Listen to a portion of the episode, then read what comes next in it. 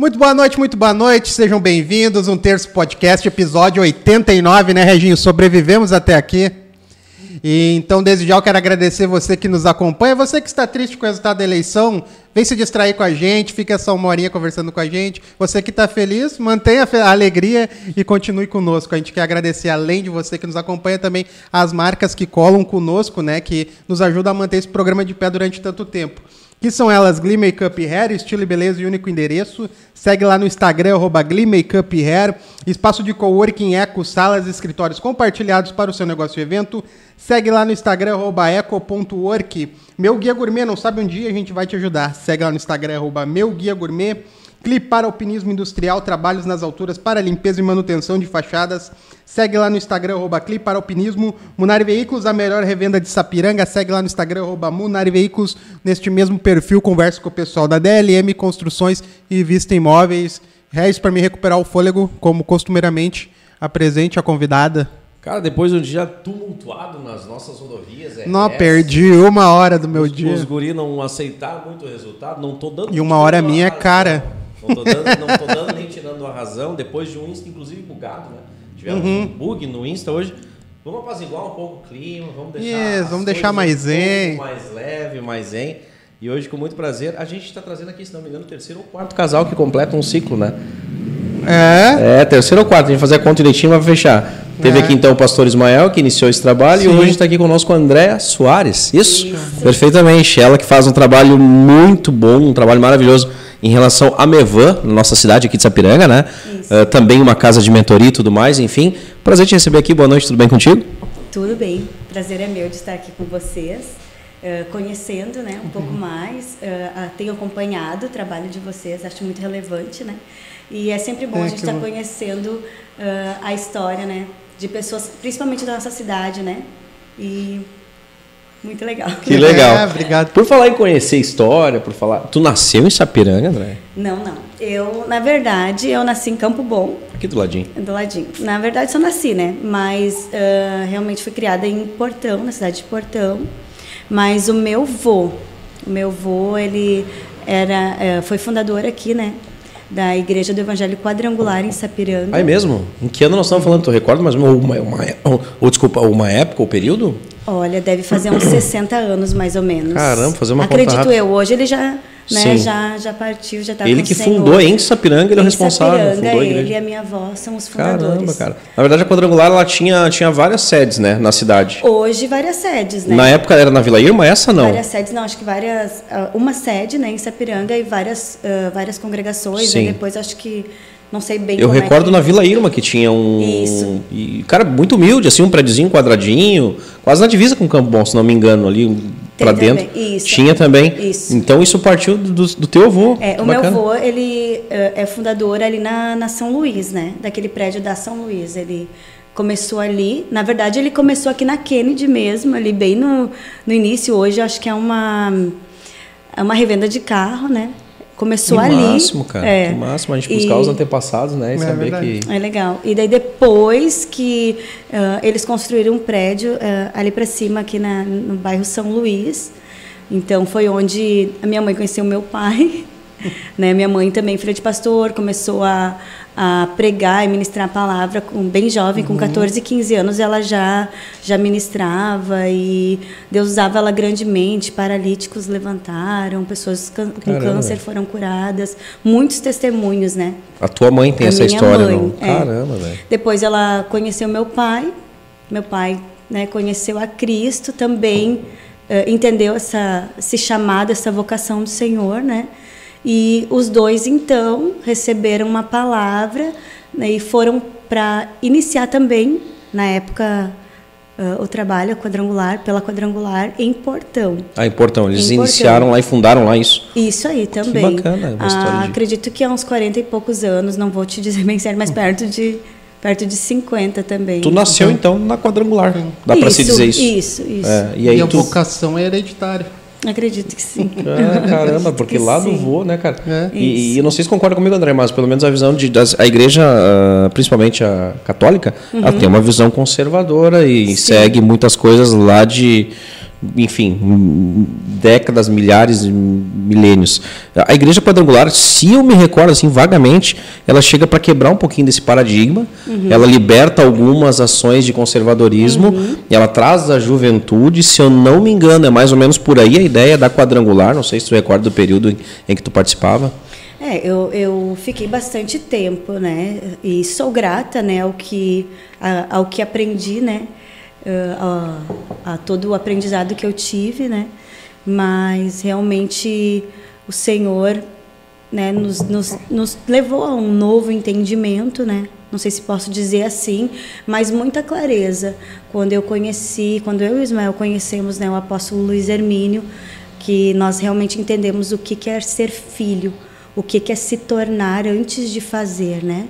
Então, vou dizer que realmente as escamas assim caíram bastante dos nossos olhos e a gente aprendeu a ser filho, a se relacionar com o Senhor não pelo nosso serviço, né? Mas pelo que Ele tem transformado a nossa vida, nosso coração.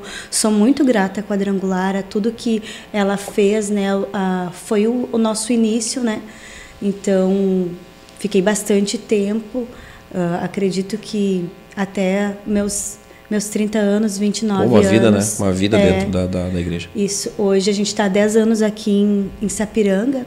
E antes disso a gente já. Então, há uns, é, uns 12 anos, acredito que a gente já conheceu, né? O Ministério Mevan né, que é missões evangelísticas uhum. vinde amados meus.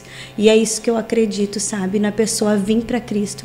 Muitas vezes a gente quer esperar, né? Muitas pessoas conversam com a gente, ah, vou primeiro deixar de fazer isso, vou primeiro deixar de fazer aquilo para depois eu ir. Não é vinde amados meus. Como você está? Sabe, não precisa tu esperar de fazer. O Senhor não te uhum. pede isso.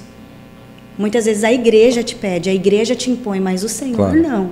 O Senhor te diz: vem, vem como tu tá. Livre-arbítrio que Ele, inclusive, Exatamente. nos concedeu por isso. A escolha, vem como tu tá. Então, a nossa missão é levar as pessoas ao Senhor. A transformação é o Senhor que faz, de dentro para fora, de cima para dentro e daí para fora. Sabe? É dele para dentro e de dentro uhum. para fora. Então, esse sim, tive bastante dificuldade de entender claro. esse evangelho de reino, de, de desconfigurar muitas coisas no, na minha mente, né? De entender uhum. isso. E hoje eu louvo ao Senhor, sabe? Pela, pela vida do nosso apóstolo Luiz Hermínio. Que é o né? fundador da que Mevan. É o fundador do Mevan. Trocou uma ideia bem legal com o Ismael. Na... E pelo meu esposo, né? Porque nesse processo, como eu fui criada dentro de um evangelho, dentro de algo tão religioso, de algo onde como é que eu posso dizer? Eu, eu brinco, a gente dá risada, que eu fui no cinema com, uh, com Olhar a Paixão de Cristo, nem sei quando é que foi isso, mas não podia. Entende? Então. Era uma regra? Não. Não, não vou dizer nem que era, mas tipo assim, era tipo algo preso, sabe? Uhum. Mundano que se diz. É, enfim. tipo, não, não convém. Entendeu? Então hoje, para para muitos, tipo, ah, não convém no cinema, não convém da noite, tudo tu tem que ir para dentro da igreja para te, te sentir protegido. E hoje eu entendo que onde eu estou, eu levo o evangelho e é o Senhor que que dá esse entendimento para claro. gente, entendeu? Não adianta eu querer prender as pessoas em algo que eu acredito ser o certo. Eu preciso deixar que o evangelho entre no coração delas e que o Espírito Santo diga o que é certo e o que não é, porque eu posso te dizer aquilo que os meus olhos acham que é certo, ah, não usa isso, não faz isso, não ouve isso. Mas se tu não mudar a tua essência, não vai adiantar uhum. nada. Dificilmente vai conseguir ter aceitação, né? Exatamente. Tem, tem, tem muita coisa que, principalmente na Bíblia, né, que de forma literal Uh, era apenas uma forma de interpretação da época, né? Exatamente. Então, se a gente retratar isso hoje no, na prática, às vezes muitas coisas não, não convém serem repetidas hoje, né? Sim.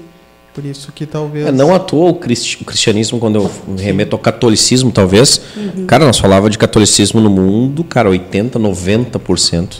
Hoje, se tu pegar um Brasil, que é um é. país extremamente, né, uh, muito, muito, existe muito cristãos, exatamente, o cara caiu demais, talvez se remete ao conservadorismo que vem de anos atrás e que não possibilita talvez onde o cristão consiga abrir suas portas, né? Uh, uma expressão que eu usei até no, no, no, podcast com o pastor, que foi um dos melhores que a gente fez aqui, é, a gente chega a Deus por duas formas. No amor ou na dor é simples uhum. e Ele te dá a opção, o livre arbítrio. Uhum. Então, cara, se não for no amor, vai ser na dor. Eu acho que o caminho é muito mais difícil. Não sei se tu concorda comigo, pastor. É, eu, eu acredito, sabe, que quando o Senhor ele tem um propósito na tua vida, de alguma forma tu vai vir. Ele vai te atrair, de alguma forma, sabe?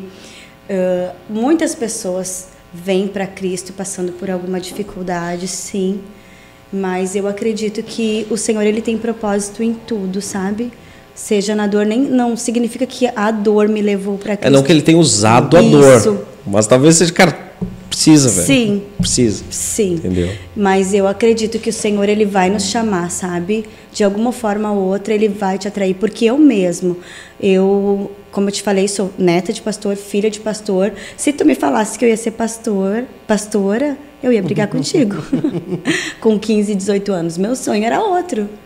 Né? Meus planos eram outro, mas eu entendo que já havia algo especial uhum. de Deus né, da parte de Deus para mim, para minha vida, para meu, na minha família, né? Então, tudo contribuiu para que isso acontecesse. Eu, por exemplo, meu sonho era estudar música nos Estados Unidos. O uhum. sonho do Ismael era ir para jogar futebol, era ser jogador de futebol. Inclusive foi. Inclusive foi, né? Inclusive, né? Claro, não seguiu a não carreira, mas... seguiu, mas passou, né? No, no Grêmio, se ele tivesse dado continuidade na escolinha, ele foi aprovado. Ele tava... Eu lembro que ele estava com... Uh, os papéis, as coisas tudo organizada para ir ter um tempo, fazer um, um, um, não sei como é que chama, um tempo na Alemanha. A pessoa que foi no lugar dele uhum. ficou nove anos jogando, né? Foi aprovado e ficou nove anos. Eu então, né? tinha esse desejo, não tinha desejo nenhum em seguir essa vida pastoral, embora os meus pais fossem pastores, uhum. né? Então eu não, não tinha esse desejo por ver muitas coisas, muita ingratidão e tantas coisas que que vai, acho que em todos os segmentos, Sim, não claro, só pastoral, claro, acho que claro, no, o ser humano ele tem que aprender a lidar uhum. com isso, né? E eu não, não queria. Só que eu creio, sabe, que Deus tinha algo muito maior que contribuiu, né? E depois disso, né, não, o Ismael não quis ir, simplesmente abriu mão de, de, de ir jogar, né? Até no começo, uhum. algumas pessoas não entenderam, inclusive meu sogro, mas ele recebeu, foi uma palavra da minha mãe, né? Nem foi minha. Uhum. E, e ele aceitou a palavra e ele realmente entrou em Cristo, entrou na palavra. E eu lembro que a minha sogra dizia, acho que o Ismael tá ficando louco, porque ele só lia, lia, lia, lia, lia. Acho que o Ismael tá ficando louco, ele não saía do quarto Esse lendo. é um verdadeiro atleta de Cristo. É. é. e, e eu também, sabe, comecei a, a pegar amor, eu comecei a ministrar uh, a música, louvor na igreja com 12 anos. Na verdade, com Cedo. 7 eu já cantava, assim, sabe? Pequenininha com a minha mãe tocando, com 7 anos. Mas que eu comecei realmente a fazer parte da configuração ali de louvor e adoração, música na igreja foi com 12 anos. E com 14 para 15 anos eu já comecei a liderar o, Ministério de Jovens, que eu acredito que ali começou o meu pastoreio, sabe? Que eu comecei Muito realmente cedo, por, né? é, porque pastorear é cuidar de vidas, né? Não significa. Tu, então, acho que acredito ali com 15 anos eu comecei o pastoreio e eu comecei a gostar. Comecei a amar cuidar de vidas, a ajudar pessoas, a, a ser realmente uma libertadora em Deus, sabe? Hoje, claro, com muito mais entendimento, né? Que acredito que o tempo e a maturidade, claro, né? Claro. Dos anos uhum. te trazem, né? Mas acredito que com 15 anos começou o, o pastoreio e eu comecei então a amar aquilo que eu não queria de jeito nenhum. Estava desenhado, tinha que ser, da forma que foi, teve é, que ser assim, que e hoje tu olha assim. para trás e com maturidade consegue enxergar. Consigo. Inclusive nos momentos difíceis, aquilo fazia parte do processo de evolução. Exatamente. Então não, não tinha outro caminho. Não. Ia ser esse, de um jeito ou de outro ia ser Foi esse. pela dor, né? Porque, tipo, é uma renúncia, não quero. Supernava, não quero ser. Então... Quero ir para os Estados Unidos, quero fazer música. Ai, sim, era o meu sonho, né? Mas os planos de Deus, eles são maiores, né? A palavra vai dizer que o coração do homem, ele faz muitos planos né? Mas a resposta certa, ela vem do Senhor. E não existe nada melhor do que tu estar tá no centro da vontade de Deus, porque quando tu, tu tá no, no centro, no, no, teu centro, naquilo uhum. que tu quer, ele vai te respeitar, mas as consequências tu vai arcar.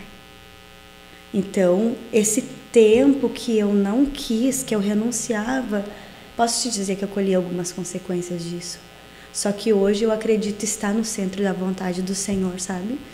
Acredito estar tá fazendo o que Ele realmente me, me trouxe à Terra para fazer, que é cuidar de pessoas. E, e te digo que não existe nada mais gratificante do que tu receber mensagens de, de mulheres e de homens mesmo, dizendo que o Senhor tem usado para transformar vidas, para transformar o casamento, relacionamentos, ou vida com Deus, relacionamento com Deus, sabe? E isso não, não tem preço sabe? Não, não tem preço que pague, porque que nem eu digo assim, ó, tu pode estar tá num show, tu pode estar tá numa administração uhum. de igreja, tu pode estar tá em qualquer lugar, todo mundo rindo e pulando. Tu pode te esconder atrás do, do pulo, da, né, do uhul, vamos dançar, vamos cantar, mas atrás das lágrimas ninguém se esconde. Não tem jeito, não. Lágrima não, não é. mente. E quando tu tá ministrando, que tu vê lágrima, que tu vê verdade, que tu vê que é o Senhor, que, que tudo é dele, tudo é para ele. A gente é apenas um canal, nós não somos nada nada sem Ele. Nada, nós nem uhum. estaríamos aqui sem Ele. É verdade. Então tudo é dele, tudo é para ele, todo louvor é dele, toda honra é dele. É ele que nos proporciona, é ele que que nos ama e teve misericórdia, nos transformou, sabe? Então eu tenho um amor muito grande pelo Senhor e pelo que ele tem nos proporcionado viver como família, como casa, né? Nessa cidade que hoje uhum. eu amo muito. Eu lembro que foi muito difícil vir para Sapiranga, sabe? Tu já estava em Portão um tempo, né? Sim, a vida em Sapiranga, a, a, nossa vida era toda em Sapiranga, né? Mas aí tu, tu deu, tu ficou um é, tempo é, em Portão, em Portão isso, desculpa, aí tu é, ficou Portão. uma vida praticamente vida. lá. Então tinha muitas amizades, a gente era uma cidade enorme, né, com 30 e poucos mil habitantes, então todo mundo uhum. se conhecia, né? Meu pai além de de pastor, vereador muitos anos. Então, claro, por um lado bom, outro uhum. ruim, né? Porque tinha o rótulo, a filha do pastor, a filha do vereador, tu acaba sendo um pouco sem nome, Sim. né?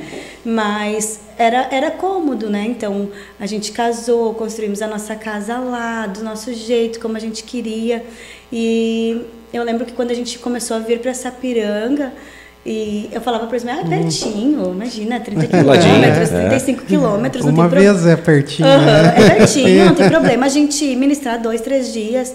Só que passou um tempo e começou a ficar. Não, não tinha mais Foi inviável, né? Inviável. todo dia. Pega trânsito, né? Sim, e, e, assim, né? Não tem como tu pastorear sem, uh, sem tu falar com pessoas, né? No dia a dia. Não é só no culto, né?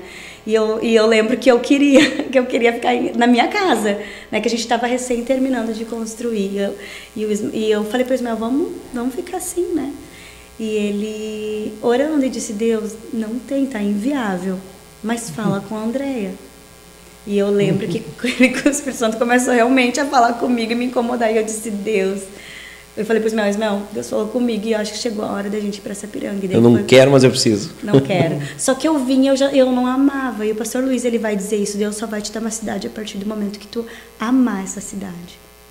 Se tu não amar Sim. essa cidade, o Senhor não vai te entregar ela, né, com responsabilidade de oração, de, de tocar pessoas, de, de, de contribuir para algo na cidade. E eu lembro que eu orava e dizia, Senhor, então, gere em mim esse amor, por favor, porque eu ainda não tenho. Dá o play aí. Que... Dá o play. E é tão incrível, né?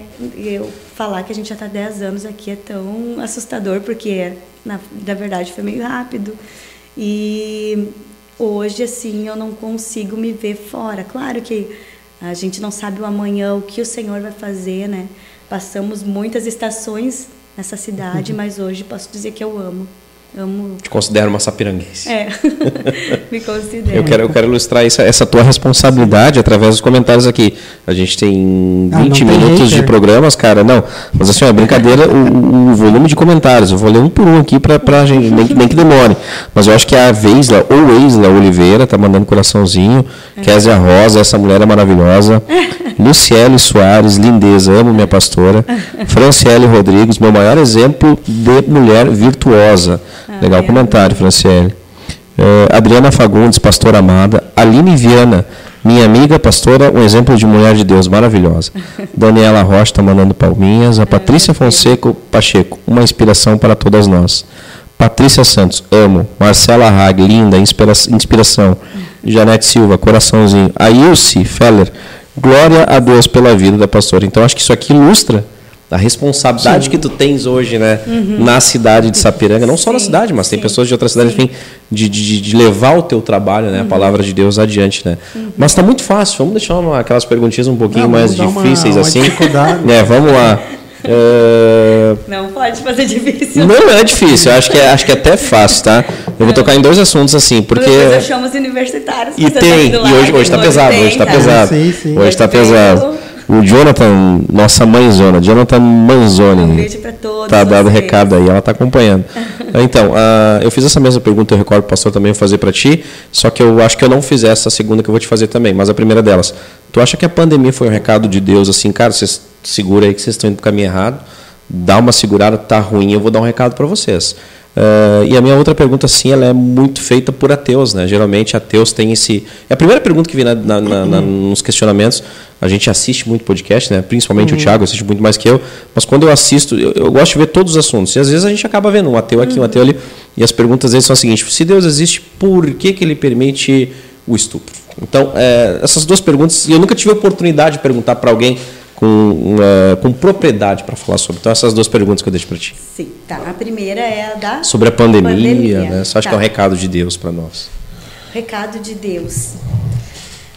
A pandemia foi algo que mexeu mundialmente, né? E se nós formos olhar para as escrituras, de, uh, eu não vou dizer se é de tempo em tempo, mas teve várias marcas que, que tiveram, né?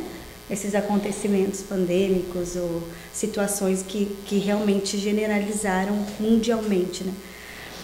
Eu não vejo a pandemia como uma marca de Deus tipo para parar, vão olhar para mim, sabe? Eu vejo que, claro que o Senhor ele usa a todas as situações para nos conduzir a Ele, é que nem a, gente fala, a gente ministra que se tu precisa de, de vendaval para buscar Deus, Ele vai permitir. Eu acredito também que o Senhor, ele, a vontade dele é soberana sobre todas as coisas, para todas as coisas, né?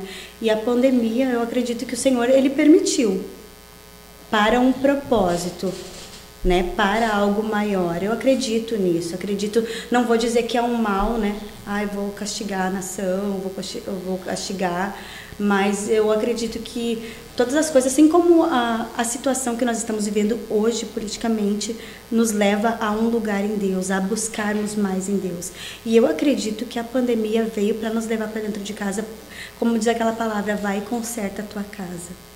Tanto que muitas coisas começaram uh, com a gente, né? Nós temos ali o tudo começa em casa, porque eu acredito que Deus ele nos levou para dentro de casa para consertar algumas coisas, sabe? Para nos revelar para nós mesmos porque é, é, tudo muito cômodo.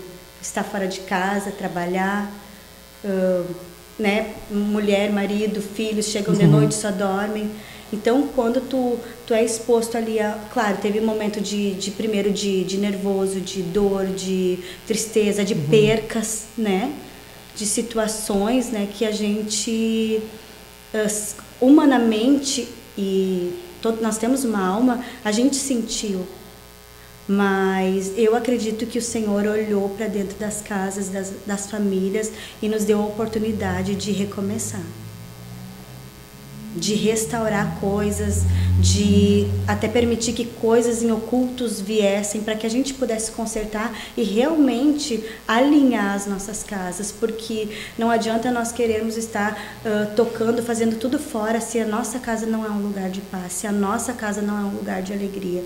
E tu imagina pessoas, famílias confinadas 40 dias dentro de casa, para muitos pode ter sido, meu Deus, foi uma praga do Egito, a praga de Deus o desespero de ter que ficar dentro de casa, meu Deus, ficar dentro de casa com, meu, meus filhos, com a minha mulher, que horror. Para muitos pode ter sido. Para mim, Andréia, posso te dizer que foi um, o maior tempo de aprendizado, de edificação, onde nós víamos as nossas filhas de joelhinho dobrado, né? A, a nossa filha Gabi, com, com seis anos na época, né? Ah, na época, ainda estamos na época, Sim. ela fez seis uhum. agora em fevereiro. É, cinco para seis anos de joelhinho dobrado. Então, para mim, eu não vejo como um castigo, né? Tu perguntou, né? É, um tipo um toquezinho Tipo assim, um- bah, segura aí que você está indo no lugar errado. Aí você, entendeu? É. Mas tu vê então com uma oportunidade de arrumar uma a nossa casa. oportunidade de É. conserto, de consertar, de deixar ele colocar as coisas em ordem. Coisas que eu não consigo, que tu não consegue, só ele consegue. Eu lembro do o Zezé de Camargo, ele perdeu o pai dele no fim Uhum. da pandemia, né? E ele é muito grato à pandemia, entre aspas, porque ele conseguiu aqueles de março de 20 até a perca do pai dele, Uhum. todos os dias conviver com o pai dele. Então ele inclusive ele dá esse, esse ele, ele cons- ele consegue passar adiante essa informação, né, cara? Se não fosse a Isso é uma pandemia, coisa ele que vivia numa, numa vida toda na, na estrada, ele viu o pai dele uma vez por ano. né? Então ele conseguiu acompanhar ali os, os últimos dois, três anos do pai dele, cara. Nunca, nunca teria essa oportunidade. Então a pandemia, de certa forma, ilustra bem isso, né? A beleza de encontrar é sempre uma coisa boa em Exatamente. qualquer situação. Exatamente. Sim. Ahn, como é que eu posso te dizer? Para muitos, eu penso que foi desesperador, né? Tu ter que ficar dentro de casa com a família. Para muitas pessoas que já realmente perderam a dracma dentro dos seus lares. Para muitas pessoas hoje ainda é desesperador ter que ficar com a família, ter que ficar ah, dentro de casa. Não tem mais paz, não tem alegria, não existe relacionamento. Então, eu acredito assim que para muitos foi horrível, para muitos foi bom, mas eu não acredito que foi um castigo de Deus. Acredito realmente numa oportunidade de, de recomeçar. O nosso Deus é um Deus poderoso de recomeços. É um Deus que ele sempre nos dá a oportunidade de recomeçar. É um Deus que acredita nas pessoas. Eu acredito nas pessoas, sabe? Eu tenho algo comigo que eu eu sempre vou ver, vou te ver com os meus olhos. Eu nunca vou te olhar com os olhos do Ismael. Porque para ele tu pode ter uma visão, para mim tu pode ter outra. E assim é o nosso Deus. Pode todos estarem contra ti, pode todos não darem nada pra, pela tua vida. Ele continua te amando e dizendo que você é, é a coisa mais preciosa, você é o fruto dos sonhos dele. Ele sonhou comigo, ele sonhou com você. Para ele, a gente continua sendo a pessoa mais importante, independente daquilo que a gente cometeu. O amor do Senhor continua superando todas as coisas, sabe? Então, eu vejo, vejo isso, sabe? O amor de Deus nos ajudando a recomeçar. Acredito nisso, sabe? É bem, é bem esclarecedor, é uma resposta bem esclarecedora. Eu vou dando mais um alô aqui enquanto tu pensa, pensa na outra pergunta, tá bom? Tá. Deixa eu ver se eu. até- Cara, não sei nem onde eu parei aqui. Vou tentar aqui. É bom quando É, passa, né? o Diego Gomes, exemplo de mulher, Ai, de mulher gente, virtuosa. obrigada, Suzy. Cristiane tá on, tá mandando coraçãozinho. Janete Silva, ela ama Sapiranga e nós amamos ela. Tá dado o recado. Amém. Camila Cardoso, mulher virtuosa, tá todo mundo aqui a- a- apoiando as ideias da nossa pastora. Então, bom, André, a outra pergunta, Vamos tu quer que eu recorde ela? É, pode ser. se a existência de Deus, os ateus remetem a ela. É algo que eu estou repassando, né? É uma Tá. questão minha, longe disso, sou muito, acredito muito em Deus. Mas se Deus existe, por que, que ele permite uma criança ser estuprada, por exemplo? Uma criança, uma mulher ou qualquer pessoa, porque para Deus, né, a nossa estatura é a, é a mesma. Mas, por exemplo, a mulher, talvez, né? Claro, em situações Não, ela te entendi. pode se defender. A criança, cara, é um criança anjo, velho. É. Bom, ah, Deus ele, ele não é responsável, né, pela maldade do homem. Nós, nós nascemos numa herança pecaminosa, adâmica de um erro já, né? De Adão, de Eva, de má, má escolha, né? Então o Senhor ele não é responsável. Isso foi deformado lá com as nossas escolhas a partir daí. Eu costumo dizer a vontade de Deus, não, não é. Mas o Senhor ele não pode interferir no plano original que foi deformado pelo próprio homem, né? Então isso ah, altera as nossas escolhas podem muitas vezes alterar a nossa natureza, né? A natureza do homem, porque eu, eu tenho nós fizemos 70 mil escolhas diárias Isso é um dado. um dado. Aí às vezes a gente vai pensar, né? Não, é um absurdo. Quando eu li no livro, eu disse, não, imagina 70 mil escolhas por dia. Eu não faço É isso, tudo isso. Eu não faço tudo isso, mas se a gente for olhar, desde a hora que a gente acorda, abre os olhos, tu escolhe se tu levanta ou não. Tu escolhe se tu escova os dentes ou não. Tu escolhe se tu vai pegar o teu telefone e vai mandar um emoji. Qual tu vai mandar? E aí tu imagina 24 horas tu fazendo escolhas. Então, acredito que as nossas próprias escolhas, sabe, alteraram o plano de Deus. Claro que uma criança ela não tem culpa, mas isso Uhum. a própria maldade do, do coração do homem já já afetou, sabe? E como é que eu posso te dizer? Estupro, né? Para mim, gente, de- claro, para nós nós pesamos, né? Nós pesamos a, o pecado, nós pesamos ah, o, o, o que fazemos. Para nós, o homem, ah, roubar uma bala é diferente de eu roubar um banco. Sim. Eu matar uma pessoa tem uma consequência, eu estuprar outra tem outra. A gente, até pelos próprios dados de coisas que Sim. falam de, de, de cadeia, como entrou, né? Se entra de um jeito na cadeia, tu passa por isso. Tu entra como estuprador, tu entra. Nós medimos, o Senhor não. Tem consequências, tu vai ter consequências dos teus atos, né? Mas para o Senhor, ele, ele não mede. Eu acredito que o amor do Senhor continua sendo soberano sobre todas as coisas. Eu lembro de uma de uma um testemunho, não sei se foi da da Heidi Becker ou de quem que foi. Tu lembra, Ismael, se foi da Heidi Becker? Acho que foi, né? Ela ela foi enviada para a África e ela foi com a filha muito muito nova. E ela com essa mesma missão que a gente, ah, tu tem que amar ah, ah, o, o- a tua cidade, o, o país, a nação que Deus te deu, tu tem que amar. E ela foi e ela amou, ela amou os africanos, ela amou aquelas pessoas. E, e ela conta que ela começou a, a dar vida. Só que os africanos estupraram a filha dela.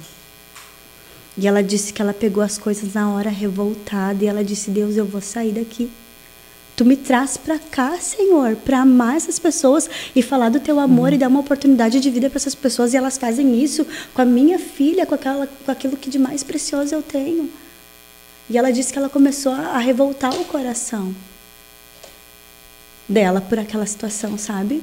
E ela disse que o Espírito Santo invadiu o coração dela de amor, de perdão, encheu o coração dela de perdão, de misericórdia. E foi onde ela se arrependeu.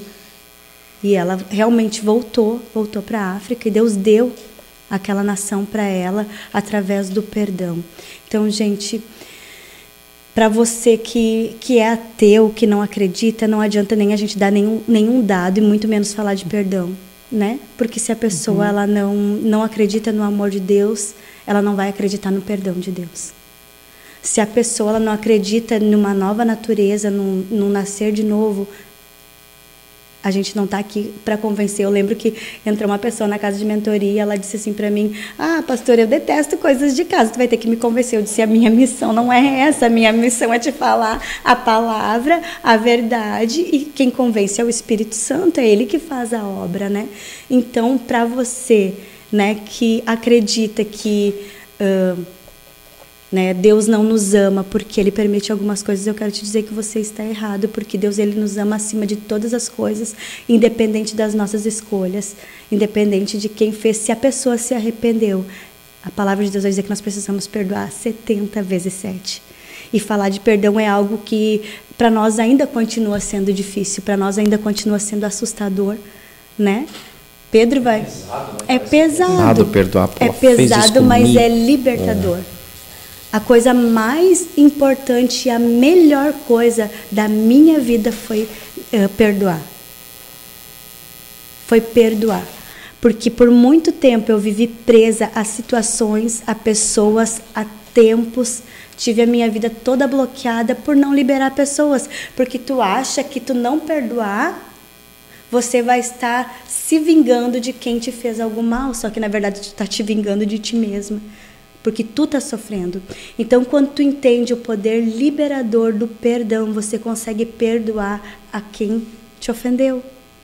Pedro vai, vai falar, Senhor, quantas vezes eu preciso perdoar? Né? Os, os, os judeus eles acreditavam que três vezes era o limite para perdão.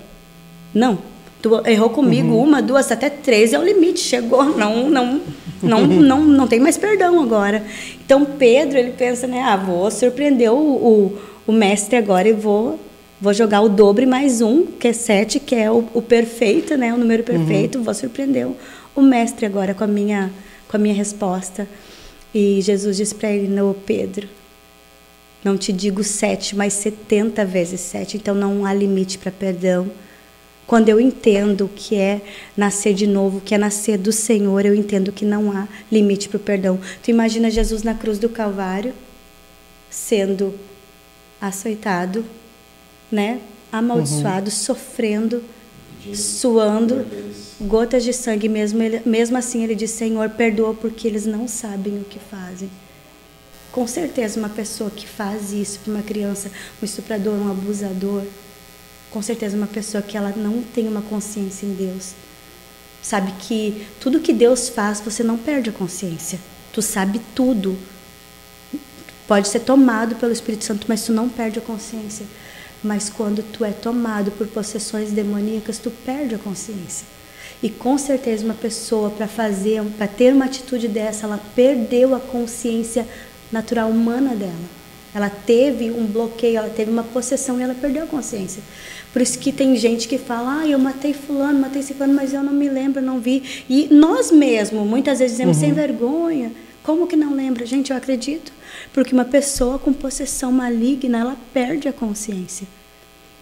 Então, eu vejo que uma pessoa para fazer isso perdeu a consciência, mas o nosso dever não é julgar porque eu não sei se ela amanhã vai se arrepender, o que ela vai ser o meu dever, como uma filha de Deus, é perdoar.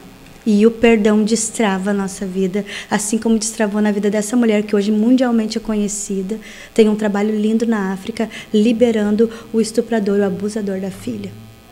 Entende? Então, é difícil para nós, com a nossa mentalidade racional, entender mas nós precisamos entender como o Senhor entende, olhar as pessoas como o Senhor olha, amar as pessoas como o Senhor ama, perdoar elas como o Senhor perdoa. Uhum. E isso, gente, é só pelo Espírito Santo de é. Deus. O Raul Gazola, acho que era o pai daquela menina, aquela artista brasileira, que foi Sim. Daniela Pérez. Sim. Ele era pai dela, né? Se não me engano. Não sei. É algo por aí. Ah, e eu vi uma entrevista onde o, o apresentador pergunta para ele se ele perdoaria o o cara que matou, que estuprou a filha dele. Ele falou, cara, não, porque eu não tenho esclarecimento para isso.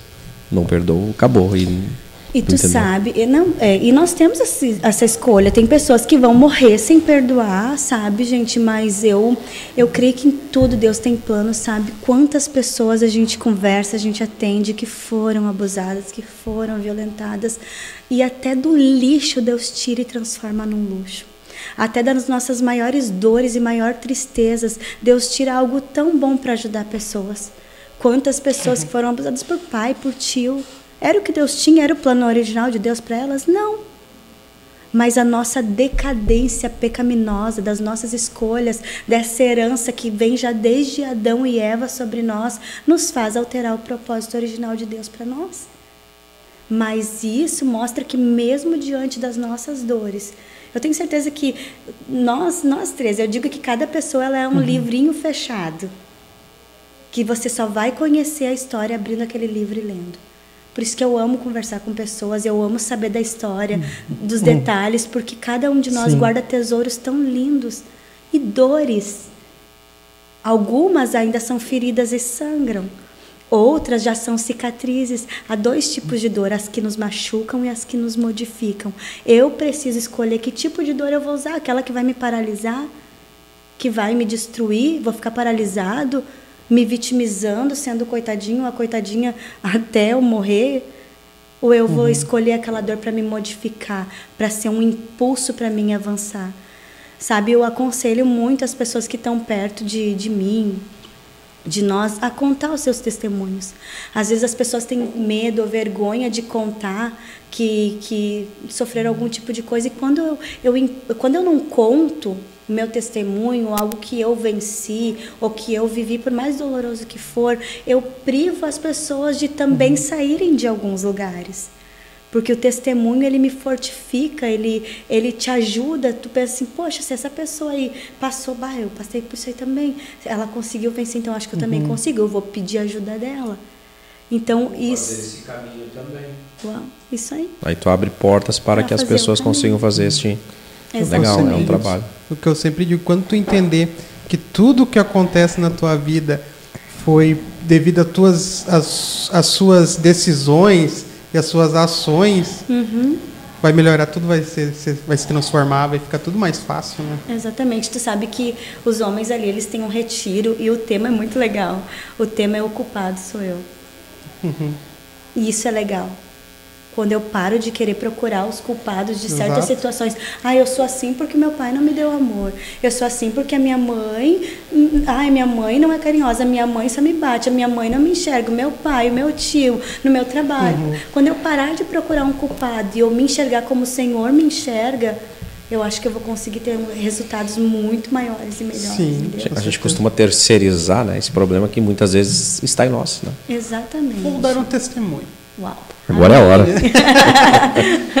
Não, é, é assim, claro que a, a dimensão é muito menor, né, do que aconteceu com a moça da África, né? Uhum. Mas, por exemplo, eu perdi uma ação trabalhista mês passado. Esse mês. Ou mês passado, mês passado. E por pura sacanagem do, de quem me processou. Pura sacanagem. E eu estava preocup... estava me, me sufocando com isso, porque eu pensava é, com, com raiva todo o tempo. Uhum.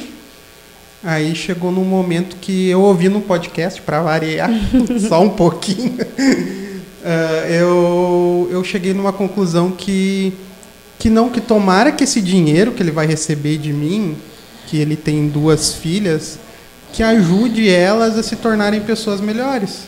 Eu pensei nisso. E de lá para cá, eu consegui levantar esse dinheiro. Simples. Com vendas, né? Claro. Né? Claro. Fazendo meu trabalho. Sim. Mas, mas era, era uma situação que eu não estava vendo com bons olhos, assim, e aconteceu. E eu, agora eu tô tranquilo com isso. Uhum. E foi depois que eu entendi isso, assim, que não, não, não vai mudar nada eu ficar tendo, sentindo raiva Não. dele, porque não, não contribui, não contribuiu com nada. E a partir do momento que eu mudei, que eu virei a chave em relação a isso, ah, ficou mais fácil de Tu- trabalhar isso. Tu mim. sabe que o perdão, ele biblicamente, ele é comparado Uhum. a uma quitação de uma dívida, né? É. O Ismael Mas- ele tem um ditadinho, ele fala sempre assim, ó, sofre o dano, né? Teve algumas escolinhas, sofre o que, é que eu dano. não sei se a palavra é perdão, porque eu simplesmente desejo que ele faça bom uso desse valor que ele vai receber. Simples assim. É, mas ah, a atuação tem que gerar algo aqui É, dentro, sim. entendeu? E, e, e- e- e, estranhamente não foi pensando assim, ah, não, eu vou pensar dessa forma e as coisas vão acontecer, vão ocorrer da Não, melhor. Depois que aconteceu que eu parei e pensei, "Oh, olha só. É, mas é que a falta de perdão, ela realmente ela nos bloqueia em muitas áreas da nossa vida, muitas áreas. E a gente, quando a gente entende o que, que é uma liberação, Uhum. a, a falta dessa liberação, ela nos paralisa. Nos paralisa em muitas áreas. Sim. Até porque o perdão, ele não é um sentimento. O perdão, ele é, É. uma escolha. Ele é uma decisão. Eu decido todos os dias levantar e perdoar. Porque nós temos uma alma e essa alma ela é transitória. Hoje eu posso acordar, decido perdoar, ninguém me deve nada e tal, mas vai ter um dia né, que a gente acorda mais na terra do que no céu, que eu não escolho, não quero escolher. Hoje eu quero escolher ficar irritada e brava com todo mundo. Eu, eu, eu falo, eu tenho um pastor que fala, não lembro qual deles que fala, mas eu assumi essa fala e eu digo que todas nós, ah, o pastor Luiz Hermínio também, todos nós temos duas mulheres dentro, todas nós, né, não todos, todas nós temos duas mulheres e a gente acorda com elas todos os dias, a sábia e a tola. Então todo dia eu vou ter que escolher qual vai me conduzir durante o dia, a sábia ou a tola. Assim, todos os dias nós acordamos com essa escolha: vou perdoar ou não vou perdoar. E uma pessoa que perdoa a gente, ela tem muitas áreas da vida. Depois eu posso até te deixar alguns versículos bíblicos que fala sobre isso, que a falta de perdão ela Sim. bloqueia até a nossa prosperidade, as nossas finanças. Uhum. Então, com certeza, tu não só tu pode pensar que não foi um perdão, mas foi. Foi uma Sim. liberação, por mais que ainda aí dentro tenha alguma tristezinha no teu coração, mas a tua atitude foi uma decisão. E essa decisão gerou algo que destravou nas tuas finanças. Entende? É um Uhum. Sim. destravamento. É um desbloqueio. Viu É só? uma desconstrução desse sentimento. Que legal, cara. Viu? Que bonito. É porque, porque conseguiu ilustrar bem, né? A pastora É. dava exatamente ali um, uma situação e tu, cara, Não, e eu vou, eu vou viu? fa- falar mais. Eu tive esse tino agora. Eu não tinha pensado nisso. percebido? Que foi depois que eu pensei desta forma que as coisas começaram a andar de uma maneira melhor. Glória a Deus. E vai Mas andar agora? melhor ainda. agora? Porque a gente, ah, o Senhor, ele sonda a mente e coração. Mas a, a gente também pode Uhum. sondar o nosso coração. E a gente sempre faz aquela oração, Deus, sonda em mim. Vê se há alguma coisa, Uhum. algum caminho mal, alguma coisa que ainda está tá bloqueando. Porque quantas coisas, quantas orações não respondidas, quantas orações ali travadas, né? Porque a gente não tem uma atitude de perdão. Mas a palavra diz o quê? Deixa a tua oferta ali, vai e conserta. Não, se, não é a oferta física que está falando, mas é o teu coração diante do Senhor, é o teu conserto. Então, quando eu conserto, conserto aquela oferta sobe como um incenso perfumado diante do Senhor, ele recebe e ele libera. Porque a oferta multiplica, ela destrava na nossa vida, né? Então, com certeza, tem muitas coisas ainda que virão. Amém? Amém. falar em amém, a Gabriela Grudka, minha pastora é maravilhosa. Fernando Oliveira, conhece algum? Não. Conheço meu É, cunhado. olha aí, ó. Amo minha cunhada, você é um exemplo de mulher. Pro cunhado falar isso, velho, é, tem que ser O mesmo. meu cunhado preferido é o Olha aí, ó, tá? Só tem ele? Só tem ele, é? Não, tem um por parte de, Ó, de tá vendo? uma irmã por parte de pai. Clayton, Clayton, eu não sei falar teu sobrenome, cara, mas vamos lá. Clayton Butcher, deve ser top. Pastora é power. É, Jéssica Lucas, Pastor André sempre com palavras de sabedoria. É possível sentir o seu amor em suas palavras. Eu concordo contigo, Amém, Jéssica. glória a Kézia, mais uma vez, que honra poder aprender Famoso contigo. brilho no olho. Brilho no olho. Amém. É, eita, Glória. tá, tá? E assim, ó, eu conheço o Thiago há um. faço duas décadas. Ele é um dos amigos mais céticos, assim, que eu, que eu tenho. Posso te falar de longe, um dos caras mais fortes também. O Thiago, numa levada, ele perdeu, assim, num intervalo de 3 a 5 anos, ele perdeu o pai, irmão, o avô. Agora talvez tá em 3 fazendo anos. Um filho para repor a família, né? É. Foi todo mundo. E, e de longe ele é o amigo mais forte, da mesma forma que eu considero um dos amigos mais céticos que eu tenho, não em relação a acreditar em Deus. Aham. Mas sim, ele é cético, ele é o cara mais forte, talvez um dos mais.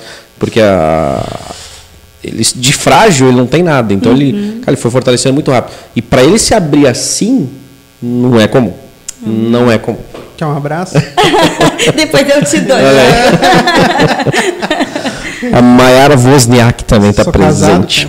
É, Kézia, sim, perdão, você liberou, ele teve uma grande perda. E aí, vida que segue. Isso aí, Kézia, o pessoal tá, tá de. Eu quero que tu fale um pouquinho dessa, desse teu trabalho agora, que tu, Uhum. além de pastora, também empreende, né? Depois nós vamos falar desse baita livro que está aí, Ah, que eu é? vi o lançamento lá na internet Sim. do querido Ismael. Eu quero que tu fale um pouquinho do teu empreendimento, que é recente, né? Agora tem um- alguns dias, né? O E também da tua casa de mentoria. Tá. Ah, a casa de mentoria foi justamente na pandemia, né? Que, que nessa- na verdade, ah, desde que eu vim para Sapiranga, eu comecei a cuidar de mulheres. Eu, eu desde então cuidava de jovens. Sempre fui muito assim de ah, Era o teu chão, os jovens. É, sempre fui assim mãezona. Até hoje sou. Eu gosto de ter todo mundo perto, todo mundo junto. Sou muito assim, sabe? Gosto de, de hoje, eu, hoje não. Eu sempre gostei de pessoas. Mas eu achava que eu tinha que cuidar de, de ou de música, ou de louvor, ou de ou de jovens. Então era me achava jovem, né? Hoje eu já Sim. mais pra senhora. Então quando eu vim para Sapiranga, ah, eu já vim com esse, com, esse, com esse entendimento de que mesa é um lugar de relacionamento, mesa é um lugar de cura, mesa é um lugar de formação de caráter, mesa é um lugar de decisões, mesa é um lugar. As grandes decisões elas acontecem ao redor da mesa. Então, existem dois altares dentro da nossa casa, um é a mesa, outro é a cama. Então, a gente vai entendendo isso. E quando eu vim para Sapiranga, eu reuni, eu reuni um pequeno grupo de mulheres, porque a gente, eu comecei com um, esse, né, posso chamar de Ministério de Mulheres, ou com um grupo de mulheres, quando a gente já estava no, no nosso segundo prédio da 20. Nós começamos ali na 20 de setembro, num, primeiro num prédio que cabia 50 cadeiras. Que já era Mevan? Não. Não, daí é- era MacDave, que era a Missão Apostólica Caçadores de Avivamento, que era o que a nossa identidade, aquilo que nós cremos até hoje. né, nesse avivamento que nós clamamos pelo, né, até hoje nós nós clamamos. Mas uh, logo depois, né, desse grande prédio que cabia 50 cadeiras, nós fomos para um uhum. pouquinho maior, que é que cabia já ali umas cento e poucas cadeiras e ali então comecei a desenvolver um trabalho com mulheres. E eu já arrumava ao redor das mesas botava as mulheres, ministrava, fazia formato de culto, porém elas, em vez de sentadinha como uma igreja normal, uhum. elas sentavam ao redor da mesa. E ali a gente ministrava, orava, né, cantava, quando tinha dinâmica, fazia dinâmica, tinha aquela reunião já ali. E depois a gente veio para cá, já ficou uma configuração um pouco maior, já não fazia mais. Só que na pandemia, uh, eu tive assim, um, eu acredito que uma virada de chave, o Espírito Santo falou comigo para mim uh, reunir, escolher, chamar, convidar uh, dez mulheres para irem lá em casa, porque uh, como a igreja é um pouco grande, não muito, né? Aos meus olhos ela vai ser mais, em nome de Jesus. uh, às, às vezes as meninas elas vêm, ai, pastor, eu quero ter um tempo contigo, e a gente não consegue ter um tempo com uma porque gostaria de ter, mas nem sempre a gente consegue. Então eu pensei, vou reunir de 10 em 10, uhum. 12 em 12, e vou mentorear, que é diferente de discipular. Quando eu discipulo, eu transfiro conhecimento, aquilo que eu aprendi, aquilo que eu sei, eu dou instruções. Mas quando eu mentorio, eu ensino princípios. Quando eu mentorio, eu, eu imparto o meu coração. Eu não divido. Quando eu divido, aquilo que eu dou vai fazer falta. Mas quando eu imparto, aquilo que eu te dou não vai fazer falta para mim.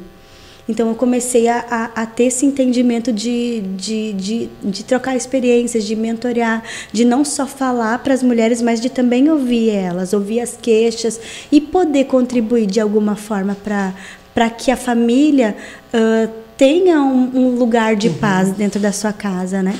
Então eu, eu comecei então, acho que é um ano e pouco, a a discipular. Então foram sete semanas que a gente conversou ao redor da mesa os princípios, princípio da mesa, da honra, uh, da paternidade, do perdão. Isso uma vez por semana para entender como. Uma vez por semana. Aí é, pega são sete um, semanas. Sete uma... semanas, uma sete vez por semanas. semana, reúne esse grupo de mulheres e faz esse trabalho de. Isso perfeito. Mas ele existe ainda? Eu. Isso começou assim dentro da minha casa. Só que daí depois eu passei por um, um pequeno probleminha na minha, na minha corda vocal e eu tive que parar.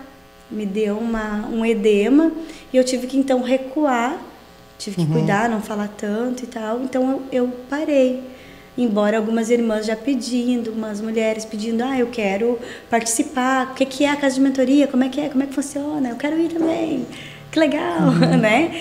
Então, agora acho que foi no, no início do ano, eu abri então a turma, né? Não, não foi não, não foi no, no início, foi meio do ano. Abri para a turma e para para honra e glória do Senhor, deu duas turmas de 15 mulheres. Pô, então, uma turma uhum. de 15 mulheres é mentoreada na terça e uma turma de 15 mulheres mentoreada na quarta-feira. E ali uh, a gente fala sobre esses princípios, né? Então, é, é muito bom explicar, porque uh, instrução é eu te falar, ó, Tiago, vai lá e faz um bolo, uhum. tu pega uma xícara de farinha, ó, eu dando receita, não sei, azeite, água e tal. Tu não precisa entender, tu não precisa entender Sim. a fermentação lá, como é que vai ser a fermentação do bolo, tá, mas como é que é? Não, tu não precisa. Tu precisa seguir uhum. aquela instrução e lá fazer o bolo, vai dar certo. Agora, um princípio, um princípio eu preciso entender, viver e aplicar né? Princípio, eu preciso entender que, que eu vou aplicar. Fica mais fácil de aplicar quando tu entende. E quando tu aplica ele em todas as áreas da tua vida, tu vai colher em todas as áreas da tua vida. Se eu uh, uh, plantar tipo dinheiro no banco, eu vou colher dinheiro. Se eu plantar, eu vou colher. Se eu plantar uva, eu vou colher uva. Se eu plantar amor na vida do meu marido, eu vou colher amor. Se eu plantar carinho, eu vou colher carinho. Se eu plantar honra, eu vou colher honra. Agora, se eu plantar ódio, palavras duras, eu também vou colher. Se eu plantar, né, benção na vida dos meus filhos, vou colher. Agora, se eu sou uma mulher, como a gente está falando de perdão, né, não perdoadora, irritada, que só murmura, vou ter filhos assim e também vou colher disso. Então, o uhum. princípio eu aplico em todas as áreas da minha vida. Então, na casa de mentoria, a gente fala sobre princípios no primeiro módulo. Agora, o próximo ano, para quem fez já a primeira Uh, o primeiro módulo vai ter o segundo módulo que nós vamos estar falando sobre Jael, mulheres que vencem batalhas dentro das suas casas. Não é saindo, não é falando mal fora, né? Uhum. A, uma mulher sabe, a mulher de Provérbios 31, o que, que ela, a palavra vai falar? Que ela lhe faz o bem todos os dias de sua vida. Não é um dia. Ela ama, ela protege uhum. o seu esposo independente de, de lutas, de dificuldades. Eu já passei por todas as quatro estações no meu casamento, só que eu nunca falei mal do meu marido para ninguém. Então, entendi isso. E eu acho que quando tu uhum. entende e tu vive, tu consegue fazer as pessoas viverem também. Porque quando é só um entendimento, quando eu só replico algo que eu sei sem viver, não vai causar transformação na vida de quem está me ouvindo. Mas quando eu vivo e aplico, vai causar transformação na tua vida. Tudo que tu for, fizer, tu for fazer, que for uma verdade para ti, vai tocar a vida de outras pessoas. Então, que lindo trabalho. É um trabalho é um social trabalho lindo. fantástico, né? Sabe por uhum. quê? Porque se a gente vê hoje a configuração da nossa sociedade, os princípios e valores se perderam, né, gente? Totalmente. Um pouco banalizado, né? Muito, porque tipo, a gente tem uma vida uh, muito ativista, né? Então, trabalha, chega uhum. tarde, uhum. ah, vamos ó, já é nove horas, não vai dar tempo de jantar, então o filho já está dormindo, tu não consegue firmar um relacionamento, as pessoas estão trocando a mesa por restaurante, por fast food, por um monte de coisa, sabe? Só que uh, a, a, falta da mesa, ela também desconecta o coração do pai, dos filhos, da esposa, do marido. Há uma desconexão sem esse entendimento do princípio que é a mesa. Pensa, quando nós nos encontrar com o Senhor, a primeira coisa que nós vamos fazer é o quê? Ceiar com Ele. Onde? Na mesa. mesa. Antes dele partir, ele ceiou uhum. com os seus discípulos. A mesa. Viu só para de jantar no sofá, cara. é verdade, gente. É verdade. A mesa é um lugar de conexão. A gente não entende o, o gente é causado um impacto tão grande, sabe, na vida da, das, dos nossos filhos, do nosso marido, da, da nossa esposa, quando é preparada uma refeição com carinho. Claro que, de repente, a tua vida, o teu cotidiano te impeça de ter todas as refeições juntos. Não consigo almoçar, não consigo uhum. jantar. Mas se a gente optar de 21 mais ou menos refeições que nós temos mensalmente, se a gente optar em fazer pelo menos cinco, meu Deus. Sabe, se tu optar em jantar, ah, vou todo dia jantar em casa com a minha família. Porque na família é o lugar do pai saber do coração do filho. Como é que está na escola? Aconteceu alguma coisa? Do marido, ó, eu entendi de não trabalhar mais nessa área, entendi de abrir algo. É, é lugar de compartilhar, sabe? É um lugar de esclarecer, é um lugar de perdão, é um lugar de. Nossa, é um lugar maravilhoso, sabe? Quando tu entende esse princípio, tu vive ele, tu vai colher resultados dele. Então, essa é a missão da uhum. casa de mentoria. Já da casa, que é a loja, é realmente de ser uma facilitadora, sabe? Para as pessoas poderem terem uhum. esse conteúdo. Claro que, é que nem eu falo, o intuito não é de endividar as mulheres, longe disso, né? Mas é realmente de, de é que para o homem, às vezes é besteira. Ai, não precisa gastar dinheiro com copo. Não precisa gastar dinheiro com uma toalha, com jogo americano. Lá em casa é o contrário. É, é ela que fala. É, não, não precisa Deus, comprar gosta. agora. então a gente acha não precisa, só que são coisas que para a mulher é muito importante. E eu lembro que logo que eu comecei, né, eh, teve um marido que disse, disse isso, né? Meu Deus, não precisa, é muita coisa. Meu Deus, depois tem que lavar tudo, tem que arrumar tudo. Só que, gente, a preguiça não pode estar com a gente. Uma mulher, sabe, ela não tem preguiça de arrumar a mesa para quem ela ama. Independente se é com mil coisas na, na mesa ou, pela, ou com um joguinho americano, um copinho, mas ela vai fazer da melhor forma, sabe? E essa pessoa dizer, meu Deus, não precisa tanta coisa. E ela conta que quando ele saiu, ela foi, ele foi se arrumar, tomar banho, se preparar para ir trabalhar. E ela preparou uma mesa linda, só para ela e para ele. Os filhos já tinham ido para a escola, ela preparou uma mesa linda para ele. E ela conta que quando ele saiu, ele se emocionou, começou a chorar e dizer: Tu preparou para mim? Imagina, sem visita. Para mim, nossa, dali em diante, foi também uh, algo que mudou a história dessa família, sabe? Porque tu te sente honrado, gente. Tu, tu chegar numa casa e tu ver uma mesa toda posta, bonita, para ti, por mais que a pessoa não tenha muitas coisas, mas tu vê que a pessoa uhum. preparou com carinho, com amor, uma mesa para te receber.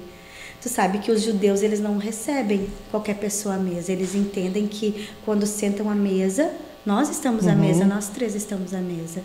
E mesa é lugar de aliança, de compartilhar. E quando eu sento à mesa, eu dou para ti o que eu tenho e tu me transfere o que tu tem. Então eles tinham esse cuidado de quem levar para a mesa, de quem levar para dentro de casa, porque eles tinham esse entendimento que mesa era um lugar de aliança.